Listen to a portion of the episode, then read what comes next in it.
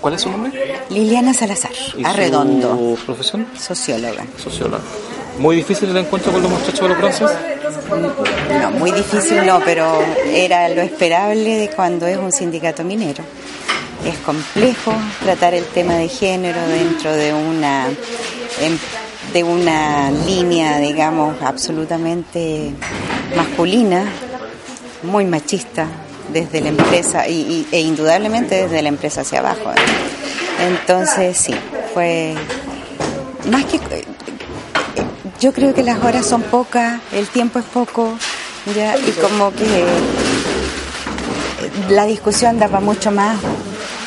Y uno se siente que está solamente sembrando una semillita, digamos, dentro de ¿Cuáles fueron los principales conceptos que pudo rescatar en base a lo conversado con los muchachos?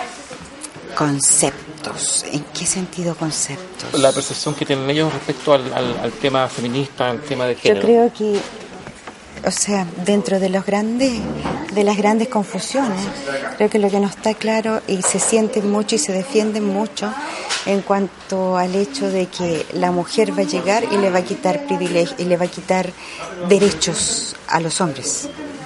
Y esa, esa conciencia de que no es un problema de que los derechos de la mujer sean a costa de los derechos de los hombres, se trata de derechos para todas y todos. ¿Usted cree que este tema de la mujer debe ser enfrentado más que por los sindicatos, también por la empresa? Yo creo que lo fuerte debe ser el sindicato. ¿ya? Y las exigencias están a las empresas. Las empresas debemos exigirles que cumplan con determinadas cosas que deben partir por el sindicato. Falta mucho por hacer todavía entonces. Falta harto por hacer. Los. Falta mucho.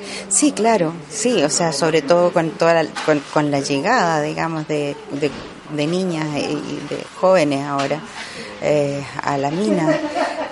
Y, y por supuesto que la mujer ha avanzado, pero es ínfimamente, si te das cuenta, los porcentajes de mujeres que trabajan en la mina son ínfimos. ¿Ya? Entonces, sí, está cambiando, pero cambiando lentamente. Por eso te decía, creo que la empresa lo que hay que hacer es exigirle. ¿ya? O sea, ese, ese es deber del sindicato.